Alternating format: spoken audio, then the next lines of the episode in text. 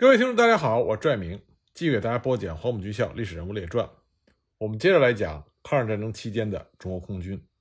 就像我们之前反复强调的，空军是一个技术兵种。抗日战争是在中国国土上进行的一场艰苦卓绝的作战，因此中国空军在没有得到外援的情况下，是很难持久的和日本空军进行抗衡。那么在抗战初期，给予中国空军大力援助的是苏联。那么，在抗战的中后期，给予中国空军大力援助的是美国，这是客观的历史事实。对这两个国家，无论他们的初衷本意是什么，但是客观上，他们的的确确对我们中国的抗战做出了重大的贡献。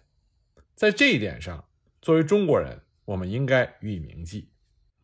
美国对中国军事航空的影响可以追溯到一九三二年初，一二八淞沪抗战后不久。深感空军弱小的国民政府，迫切的希望建设一支现代化的空中力量。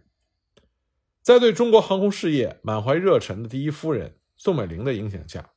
蒋介石开始积极的向美国寻求帮助。当年由美国陆军航空队上校约翰·乔伊特领导的美国军事航空顾问小组就来到了中国。在对中国空军有了初步的了解之后，乔伊特认为中国空军当务之急。是要立刻改善飞行员的训练体制，还有就是获得必要的现代化作战飞机和装备。美国人在杭州为中国空军建立了一所飞行学校，用美国的方式来训练中国飞行员。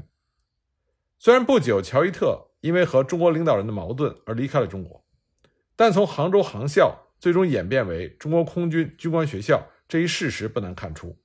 美国人的严格训练和务实的工作。为中国空军的现代化建设打下了一定的基础，但是一个不大不小的插曲中断了中国政府与卓有成效的美国顾问团的合作。一九三三年底，蔡廷锴、李济深等爱国军官和民主人士发动了福建事变，在福建成立了中华共和国革命政府，主张反蒋抗日。国民政府要求美国空军顾问团协助军事讨伐的要求遭到了拒绝。美国空军顾问团被迫于1934年就终止了工作，回国。接踵而至的是墨索里尼政府的意大利空军顾问，与美国人的严谨态度形成鲜明的对照。意大利人在洛阳建立的航校，训练水平比较低，技术也比较差，几乎所有的飞行学员都能够毫不费力地拿到学业证书，即使他们根本还不会单独着陆。直到全面抗战爆发之后。中国空军才尝到了意大利人低劣的训练所酿下的苦酒。意大利人建议中国不要再购买战斗机，并对训练和购买器材加以限制。意大利人对中国空军建设所起的负面作用，在抗战期间让中国空军吃了大亏。与此同时，很多的美国专家以民间的身份来到了中国，为蒋介石充当私人的航空顾问。这其中就有前美国陆军航空队。三人特技飞行小组的成员之一约翰·卢克·威廉森，在这些飞行专家的帮助下，中国空军飞行员的训练再次走上了正轨。中国空军也开始大量的购买美制飞机，波音、寇蒂斯、马丁、诺斯罗普这些美国飞机制造商也积极的向中国推销自己的产品。二十世纪三十年代中期，航空技术发展非常迅猛，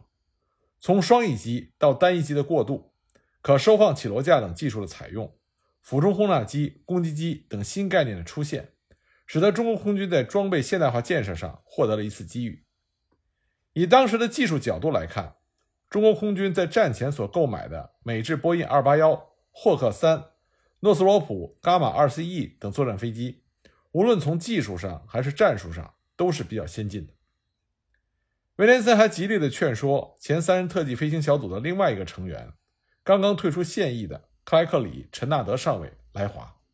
并将他推荐给了蒋介石夫妇。陈纳德曾经担任过夏威夷的陆军航空队第十九驱逐机中队的中队长，他不仅是一位优秀的飞行员，而且是一位坚信战斗机在未来战争中将发挥重要作用的战斗机战术专家。当时实际上流行的是战斗机无用论。因此，陈纳德和军方的高层格格不入。那么，感到郁闷和怀才不遇的陈纳德终于在1937年5月31日来到了中国。他以私人身份担任中国政府的空军顾问。当时距离中日全面战争的爆发只有六个星期了。战争前夜的中国空军存在着很多问题：训练低劣、装备繁杂、派系斗争。虽然航空委员会再次编制飞机达到了五百多架，但实际上可以用于作战的飞机仅有九十一架。陈纳德出生于一八九零年九月六日，他是美国德克萨斯人。他是在第一次世界大战中入伍的，刚开始他是陆军。直到一战结束，一九二零年九月，他在美国陆军航空队任职，成为了一名热衷于飞行事业的优秀军官。陈纳德认为，先进的航空技术很可能改变现代战争的全部进程。对于行动迟缓的陆上或者海上的目标来说，飞机的威力是无比巨大的。进入航空界之后，陈纳德在当时还十分薄弱的飞行战术实践以及理论上。一直走在世界的最前列。一九三五年，他出版的战术教材《防御性驱逐的作用》在国际航空界引起了轰动。一九三七年四月三十日，陈纳德因为患有耳疾，从陆军航空队中退役。他领有一笔丰厚的退休金，本来可以享受家庭中的安乐生活，但是他已经习惯了飞行基地上那种充满战斗气息的生活。离开这种生活，让他感到失落和不安。这个时候呢，正值中日之间战云密布，抗日战争很快就要打响。关于中国面临的战争与和平的问题，陈纳德在中国的朋友本莱麦克·丹尼尔和卢克·威廉森，以及在中国中央信托公司任咨询顾问的罗伊·霍尔布鲁斯，不断的给他写信，说到中日之间日趋白热化的紧张局势。陈纳德以异乎寻常的远见。认为中日之间的一场大规模的战争是不可避免。不久，蒋介石的夫人宋美龄通过罗伊·霍尔布鲁斯写信给陈纳德，邀请他到中国对中国空军进行为期三个月的考察。就这样，陈纳德来到了中国。一九三七年五月八日，陈纳德从旧金山启程，乘坐着加菲尔总统号游船离开美国。五月三十一日，他抵达了上海。六月三日。中国航空委员会秘书长宋美龄从南京赶到上海，会见了陈纳德。这是一次改变陈纳德一生历史进程的会见。宋美龄对陈纳德的军人气质以及他对空军战术的熟悉产生了良好印象，当即就决定聘任陈纳德为中国空军高级顾问。一个月之后，七月七日，日军发动了卢沟桥事变，抗战全面爆发。当天，陈纳德在洛阳航校。致电给蒋介石，电文中写道：“愿以任何身份为中国政府效劳。”就这样，陈纳德开始直接参与中国空军的作战指挥，并且辅助中国空军的决策机关制定作战计划、拟定作战命令。陈纳德开始了他和中国军民共同抗日的不懈斗争。在淞沪会战中，陈纳德亲自驾驶了中国政府为他购买的霍克 75H 战斗机，在战场的空域观察作战。甚至侦察敌情。由于全金属单翼机霍克 75H 比交战双方投入作战的飞机飞得都快都高，这架没有武装的战斗机得以自由地穿梭在作战空域，而不被拦截。通过观察、记录、研究和总结，陈纳德获得了详细的日本陆海军航空兵的作战战术、飞机性能的第一手资料，同时通过分析研究中日空中力量交战的过程。积累了双方胜败的经验、教训、特点和规律。通过这些工作，陈纳德逐渐总结出了日军的优点和弱点，并且形成了有针对性的战术原则，为日后美国志愿大队的作战打下了宝贵的战术理论基础。实战证明了建立完善的地面对空预警体系的重要性，而经过训练的普通民众和士兵组成的对空观察哨。简陋的电话和无线电通信网所组成的空袭预警体系发挥了巨大的作用，为防空作战提供了可靠的情报来源和预警时间，使得中方的战斗机可以提前的起飞拦截敌机。在整个战争期间，陈纳德都非常的重视对空预警体系和信息情报体系的建设，使中美空军在对日作战中始终掌握着信息情报方面的优势。虽然在抗日战争初期，中国空军浴血奋战，英勇顽强，给了日本陆海军航空兵沉重的打击。但是中国空军自身也付出了极大的牺牲。进入到1940年之后，装备和人员消耗殆尽，弱小的中国空军逐渐丧失了继续战斗的能力。由于沿海港口几乎全部陷落，西北的中苏通道和西南的滇缅公路成为了中国对外联系的生命线。但西北通道几乎是古代的丝绸之路，条件恶劣，物资补给量极其有限。日军的封锁和围困使得中国难以获得飞机等装备的补充，而飞行员的训练无法弥补一线飞行员的损失，中国空军无法掩护后方地域的安全。昆明航校遭到越来越频繁的空袭，使得飞行员的训练工作无法正常进行。那么，由于欧洲局势的紧张，战争一触即发。苏联出于自身安全的考虑，在一九四一年四月十三日和日本签订了日苏中立条约，进而对中国的援助逐渐的停止。苏联航空志愿队也全部撤离回国。日军准备发动太平洋战争，企图在短时间之内解决中国问题，因此他们加强了在华的空中力量，调集了大批的航空部队，尤其加强了对重庆等中国大后方的战略轰炸。为达到这个目的。日军不惜将最现代化的飞机投入到中国战场，除了我们之前几集所讲的三零零式战斗机，另外还有海军的三零一式陆上攻击机。这些飞机的性能都比中国空军的作战飞机要先进的多，尤其是零式战斗机。它出现在中国上空的时候，中国的天空几乎是门户洞开。中国的抗战，尤其是中国的空军，已经到了最困难的时候。如何走出这种困境？中国政府想到了美国，希望美国能够伸出援助之手。一九四零年十月十八日，蒋介石召见了美国驻华大使纳尔逊·约翰逊，希望美方早日准许志愿人员及飞机来华作战。十一月，航空委员会副主任周至柔和陈纳德赶赴美国，与宋子文一起游说。但是陈纳德回到美国之后，开始并不顺利，因为美国人热衷于援助欧洲战场上的英国作战。对于中国抗战比较冷淡，但是陈纳德并不气馁。经过多方的努力，他终于得到了美国海军部负责航空事务的次长托马斯·科克兰的支持。后来又获得了美国总统罗斯福的同意。从此，美国对中国空军的援助行动才得以展开。十二月十九日，在几经周折之后，美国总统罗斯福批准以飞机、人员援华，并且命令外交部、海军部和陆军部召开了联席会议。最后决定将原拟支付英国尚未起运的一百架 P 四零战斗机出售给中国，但是出售给中国轰炸机的事宜，由于美国陆军参谋长马歇尔的极力反对而作罢。一九四一年三月十一日，罗斯福总统在美国参众两院通过的《美国军火租借法案》上签字，中国成为可以以租借方式从美国获取军用物资援助的国家。同年五月六日，美国政府正式宣布。中国成为有资格获得租借援助的国家。同时，美国派驻菲律宾陆军航空队指挥官克拉奇准将率领一个代表团到达重庆，调查中国空军的情况，以了解中国实际需要以及进行空战的潜力。负责处理对华租借物资的总统行政助理居里，以中国可以用租借拨款中的五千三百万美金购买飞机为基础，制定出了具体计划。并于五月二十八日正式提出了这个计划。这个计划指出，除了已由英国方面转让的一百架 P 四零战斗机以外，还应提供 P 四零战斗机一百四十四架和 P 四三战斗机一百二十五架，轰炸机六十六架，运输机三十五架，并且训练中国飞行员。以这个计划为蓝本，美国政府提出了中国短期空军发展计划。罗斯福总统在七月二十三日予以批准。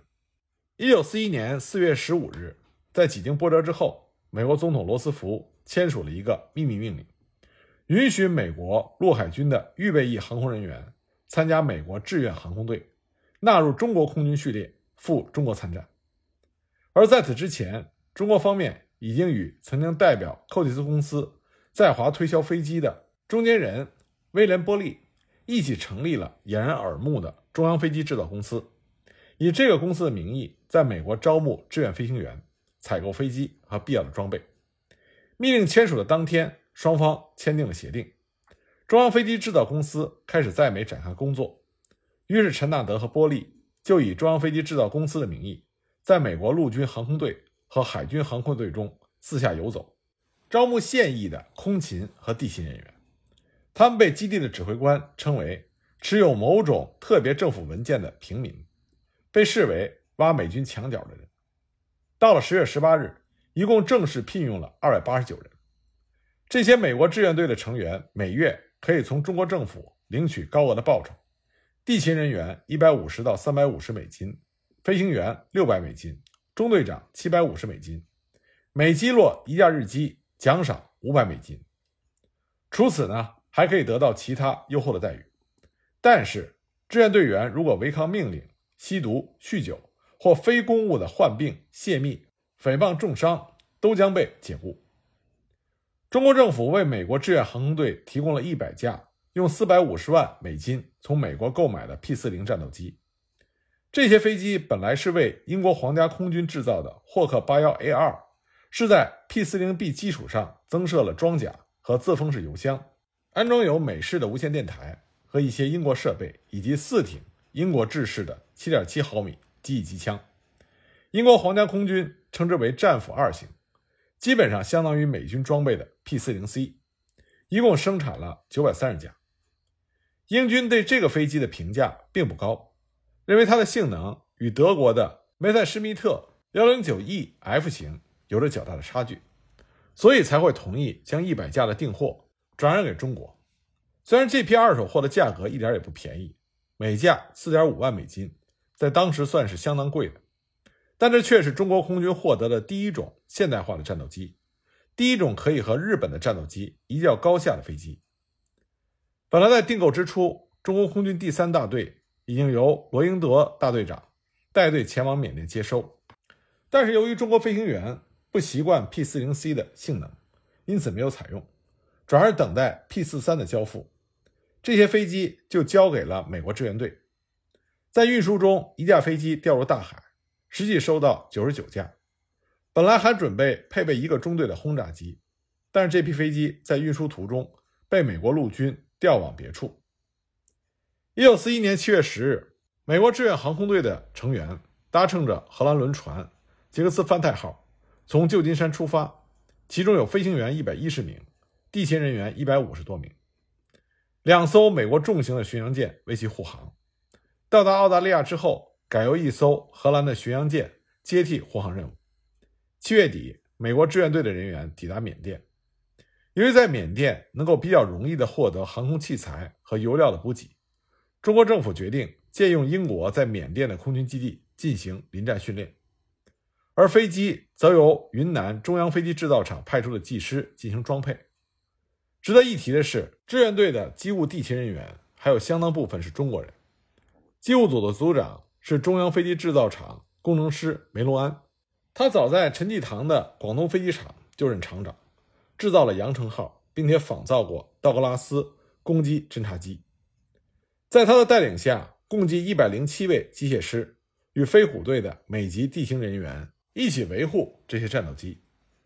这些中国技师都是中国空军中央航空公司以及杭州、南昌等飞机制造厂抽调出来的精英。所谓空战出英雄，地勤一半功。飞虎队丰厚的战果。也与高质量的地勤维护分不开。他们以中国人忘我的抗日斗志和精湛的技艺，赢得了美方上下的一致好评和称赞，也一洗我们华人不懂技术的恶名。一九四一年八月一日，中国空军美国志愿大队（英文缩写为 AVG） 在缅甸冬瓜正式成立，由陈纳德任指挥官，下辖三个战斗机中队。第一中队绰号为亚当和夏娃中队，罗伯特·桑德尔任中队长。第二中队绰号为熊猫中队，杰克·纽科克任中队长。第三中队绰号为地狱天使中队，阿维德·奥尔森任中队长。颇为有趣的是，当时的书面命令将 AVG 称为第一美国志愿大队。从这点上可以看出，并不排除还有进一步扩大志愿队编制的可能。那么，志愿队成立时所在的冬瓜生活条件非常的恶劣，此外呢，志愿队的训练还面临着很多其他的困难，零备件奇缺，飞行员的素质参差不齐。陈纳德曾经写道：“我希望的飞行员是二十岁到三十岁之间，有至少三年的战斗机飞行经验。能满足这一条件，并且见过 P 四零飞机的人，仅有十几人。很多飞行员原来是飞巡逻机、轰炸机或者是运输机等多发动机飞机的，对于高速灵活的战斗机一时难以适应。志愿队的训练完全是在陈纳德的严格要求下，日以继夜的进行的。陈纳德将自己多年积累的对日本航空兵作战的经验传授给飞行员，并且结合 P 四零飞机和日本飞机的性能，有针对性的进行战术训练。值得注意的是，志愿队采用的是以双机编队作为基本的空战队形，以及利用高度、速度、一机脱离的能量型空战战术，还结合了欧洲战场的经验，符合高速现代化战斗机的作战规律。这为日后。志愿队所取得的辉煌战绩打下了良好基础。后来成为飞虎队头号和三号轰战王牌的罗伯特·尼尔和戴维·希尔，原来都是海军轰炸机的飞行员。这也说明陈纳德的训练功不可没。陈纳德他二十多年一直在飞战斗机，而且呢，他在中国已经指导作战了五年。他对于日本飞行员和飞机的特性都有了充分的认识，还有一套他自己一直坚持。却不被官方承认的空战理论。他知道，从飞机性能上来说，志愿队所使用的整个 P 四零系列的特点是机身坚固、火力强、俯冲性能好、维修容易，但是爬升能力差，水平机动性能远弱于日本的零式。而他的飞行员中没有几个是真正飞战斗机的，因此，如果听任飞行员在熟练掌握飞行技术之前上天去和训练有素的日本飞行员较量，等于是让他们白白送死，而如果还一味地按照无论是中国还是美国以往的空战格斗战术，与机动性能好的日机缠斗，那也是必败。为了尽快培养飞行员的战斗技术，陈纳德把战前训练分为三个阶段：首先，让原来飞轰炸机、运输机等多发动机飞机的飞行员完成单发的 P 四零改架训练；其次，进行七十二小时的课程。讲授空战的技术，最后六十二小时专项飞行和空战强化训练。陈纳德在空战课程上反复的强调：你们必须利用你们装备的长处去攻击敌人的短处。每一种飞机都有它自己的长处和短处，能够以己之长破敌之短，这样的飞行员才能够百战百胜。他以别人几乎不理解的方式突出射击准确率在空战中的重要性。为了充分利用 P 四零的长处，陈纳德为志愿队制定了一套独特的三机编队、打了就跑的战术原则。他指出，你们可以利用 P 四零速度较快的优点，不要摇机翼，迅速俯冲。你们的火力也比较强，而日本人的飞机则爬升能力很强。如果你们用日本人的战斗方法作战，你必死无疑。这种游击战的理论在当时是大逆不道的。与飞行员们以前学到的崇尚进攻的理论和严禁避免与强敌交手的军纪也相悖。这种除非需要准确的射击之外，绝不要留在日本人防御火器的射程之内的做法，在当时的中国空军将会因为临阵脱逃罪而受到最高为枪决的处罚。而即使在驻缅英军和以前的苏联志愿队来说，这也是不可思议的。但是，恰恰是这种战术。和陈纳德独到的理论，让飞虎队在自身飞机的数量和质量都处于劣势的情况下，以最小的代价取得了最大的战果。一九四一年十二月八日清晨，日军偷袭珍珠港的消息传到了美国志愿队。九点四十五分，陈纳德宣布了命令：日本已经向英美宣战，本司令部将每日二十四小时处于戒备状态，并将抗击敌人的敌对行动。第三中队作为第一梯队，第二中队是支援梯队，第一中队是预备梯队。备战的飞机将全副武装，本司令部所有成员均将随身携带武器。一九四一年十二月十日，陈纳德派第三中队二十一架 P 四零战机，在阿维德·奥尔森队长的率领下，南下仰光明加拉顿机场，协助英军防空。十八日，志愿队的总部和第一、第二中队飞往昆明，进驻乌家坝机场。飞虎队将迎来他们在中国战场上的首战。那么战况如何呢？我们下一集再继续给大家讲。